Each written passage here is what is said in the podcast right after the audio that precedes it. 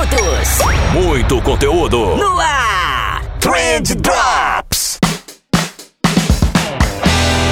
Salve, salve, excelentíssimo ouvinte, seja muito bem-vindo a mais um episódio do Projeto Canadá, esse quadro aqui do nosso podcast onde, onde eu tô contando um pouquinho da minha trajetória para ir estudar ao país mais ao norte das Américas, né? E eu já vou pedir desculpa para vocês porque eu tô com uma dorzinha de garganta, então eu acho que a minha voz tá um pouco rouca, talvez vocês percebam isso, né? É, mas enfim, a gente já teve um episódio onde eu introduzi esse assunto por aqui, então se você ainda não conferiu, volta aí no nosso feed e procura por Projeto Canadá 01, que eu explico todo, todo esse rolê aí, né? E a gente já gravou dois episódios lá no feed da Speeble também, né? O podcast Intercâmbio e Carreira, né? Por lá os episódios são um pouquinho mais compridos, tem convidado, etc. É, inclusive, recomendo muito que você vá lá conferir. E por falar em Speeble, caso você ainda não tenha percebido, a Speeble tá apoiando a gente aqui no Projeto Canadá, né? Então você pode ir lá em www.projetocanadá.com.br e lá você confere todos os conteúdos que a gente tá produzindo em conjunto. E aí, se eventualmente passar na tua cabeça a ideia de estudar ou de trabalhar no exterior, né? Conversa com o pessoal da Spibo, que eles te ajudam com todos os trâmites, tudo que você vai precisar para fazer isso. Fechou? E é isso aí, introdução curtérrima hoje, porque eu sei que vocês estão ansiosos para entender como tá indo esse planejamento.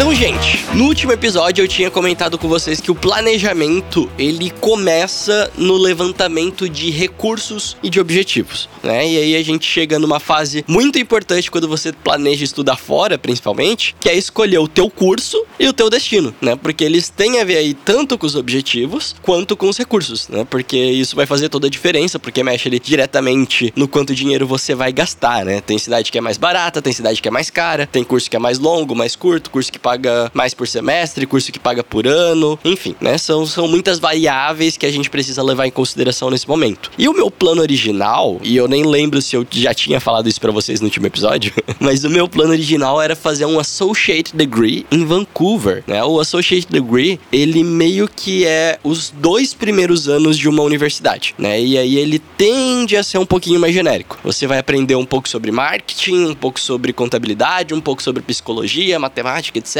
E aí no final de dois anos você ganha um diploma de Associate Degree, né? Que entre muitas aspas, eu tô fazendo aquelas aspinhas com os dedos agora, é quase como se fosse um tecnólogo aqui no Brasil, né? É um curso de ensino superior, mas não é um bacharelado, né? Para fazer o bacharelado, se eu quisesse continuar os estudos, aí sim eu poderia fazer os três anos restantes de alguma área específica, né? Tipo marketing. Mas enfim, esse era o meu plano inicial, era fazer o Associate Degree de dois anos e aí eu ganharia mais três anos de permissão de trabalho, então eu poderia ficar os cinco anos no Canadá, que é o meu objetivo more, né? O objetivo que eu quero alcançar lá. É, e parecia incrível, tava tudo perfeito até então, embora, né? E aqui tem um detalhe importante, é, quando eu olhava pra grade daquele curso, né? Tinha várias coisinhas que eu curtia lá, mas tinha várias coisas que eu falava, é, essa matéria aqui vai ser meio chatona, né? Matemática, é, é, tá bom, né? Vamos fazer.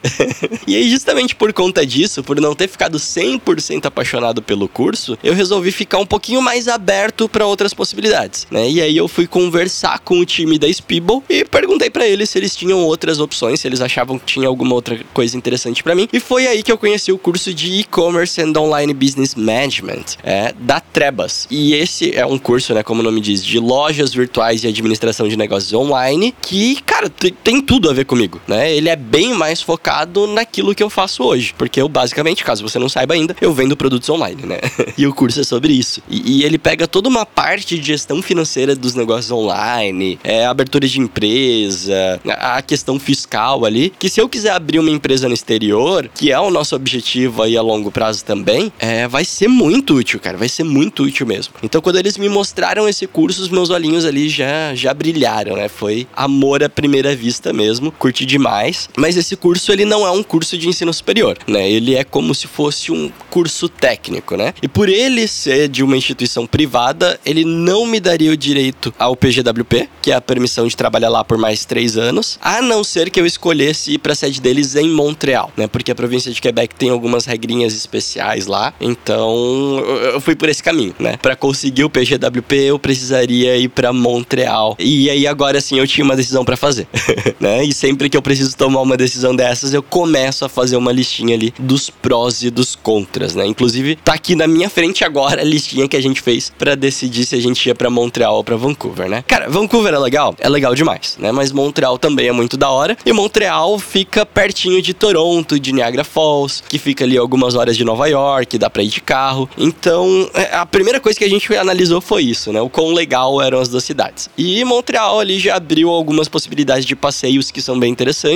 E Vancouver, por ficar um pouquinho mais afastado, né? Já dificulta um pouco mais os passeios. Então, Montreal ganhou um pontinho aí nesse quesito. Quanto ao curso, não tem muito o que pensar, né? Porque por mais que esse curso da Trebas não seja um curso de ensino superior, no meu caso, que eu não quero um curso para colocar no currículo, eu quero um curso para poder aprender coisas novas, até para poder produzir conteúdo aqui para vocês, faria bem mais sentido um curso que fosse focado na minha área, né? E, e aí o outro item que eu coloquei além do, da localidade, do curso em si, era o preço, né? O curso de Vancouver, ele tava custando 13 mil dólares, né? O curso completo, pelos dois anos, todos os materiais inclusos e tal. Inclusive, muita gente pergunta, né, qual que é o preço do curso. Então tá aí, 13 mil dólares o preço do curso. Inclusive, esse preço, esse valor é um valor bem baixo, né? O valor normal desses cursos tá aí na faixa dos 23 mil dólares, é, mas eles estão com 10 mil dólares de bolsa para alunos da América Latina. E eu tô falando de dólar canadense, né? Não é o dólar americano, então já é um pouquinho mais barato também. Mas enfim, eu gastaria 13 mil dólares no curso de Vancouver e o curso de Montreal, né, da, da estava custando 15 mil dólares. Então, 2 mil dólares a mais, também com todos os descontos aplicados e tal. Então, se a gente for ver na prática mesmo, o curso de Vancouver é mais barato. Mas, né, tem um porém aí, que tem um site muito legal que eu descobri para avaliar o custo de vida, que é o Expatistan. Expatistan. Não, não sei como é que pronuncia esse negócio. Não parece inglês isso. Expatistan. Expatistan.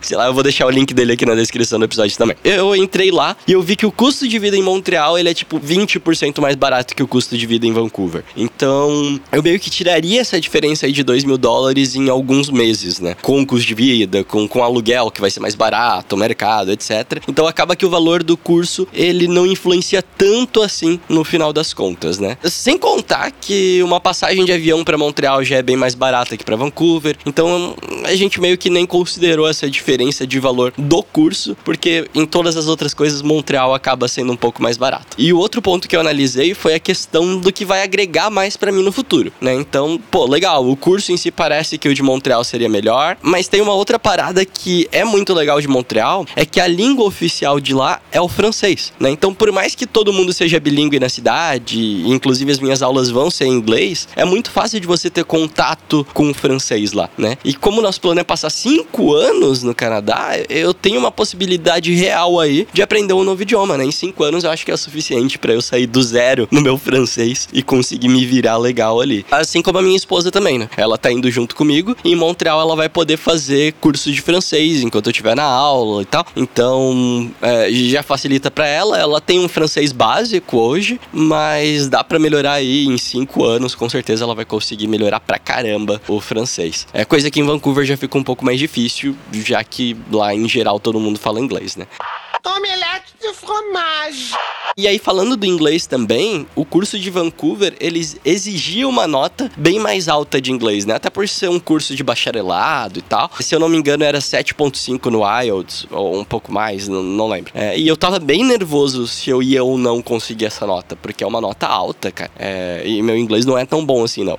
e já em Montreal, é, eles exigiam uma nota muito menor e ainda rolava a possibilidade de você fazer, ao invés de um teste, tipo o IELTS ou o teste do Duolingo, você fazer uma entrevista de 10 minutos com o professor da instituição lá e essa entrevista era gratuita. E eu me senti super confortável de fazer essa entrevista, né? Você não precisa de um inglês impecável para entrar lá. É, o professor que fez a entrevista comigo foi super legal, super gente boa. Então eu curti, curti demais. E quando a gente parou para fazer essas listinhas aí dos prós e contras, a gente colocou os idiomas, colocou é, o, o preço das coisas, o curso, a localidade, etc. A gente viu que Montreal seria uma melhor solução, né? Pelo menos a solução mais executável, o objetivo mais executável dentro do nosso planejamento, dentro dos recursos que a gente tem disponível, né? E, e aí, voltando a falar de planejamento aqui, eu acho que essa é uma lição importante que a gente pode deixar, né? Porque você dar margem pro teu objetivo é muito importante, cara. Por mais que eu quisesse ir para Vancouver, fazer o Associate Degree, a partir do momento que apareceu uma opção que parecia mais alcançável, e essa opção só apareceu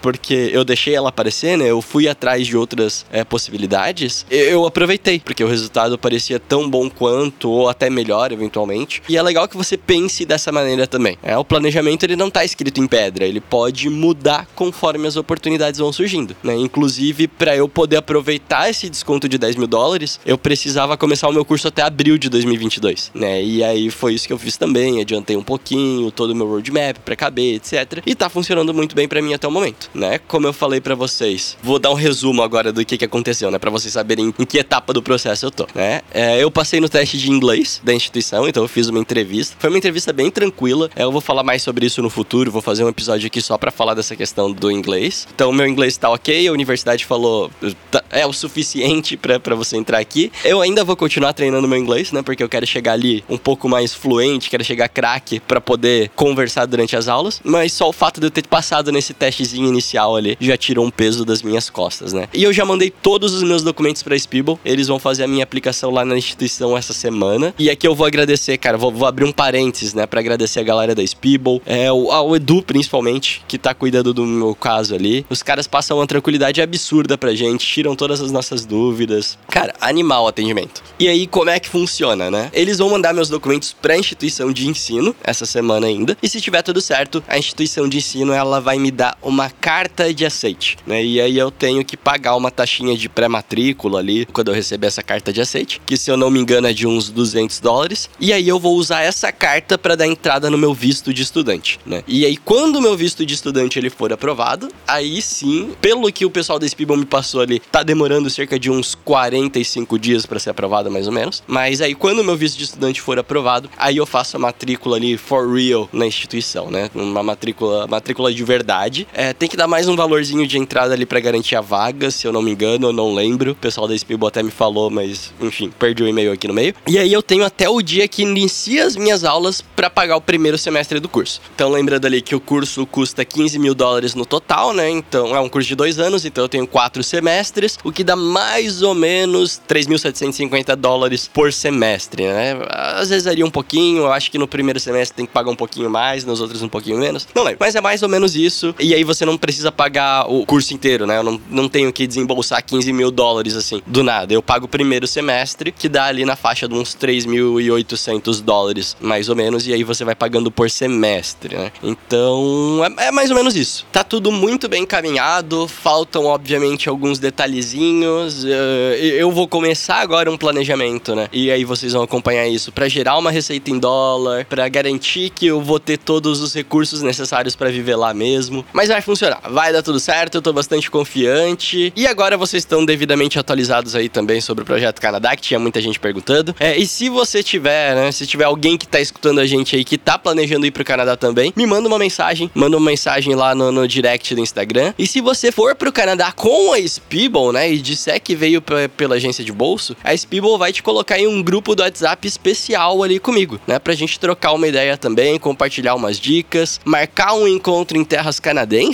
quem sabe, né? Olha só que legal. Já pensa a gente rachando uma poutine lá? Combinado então? E é isso aí, meus queridos. Eu vou ficando por aqui e a gente se vê na semana que vem. Valeu! Trendcast, um oferecimento M-Labs. Toda a gestão das suas redes sociais em um só lugar. Trendcast, uma produção da agência de bolso, edição BZT.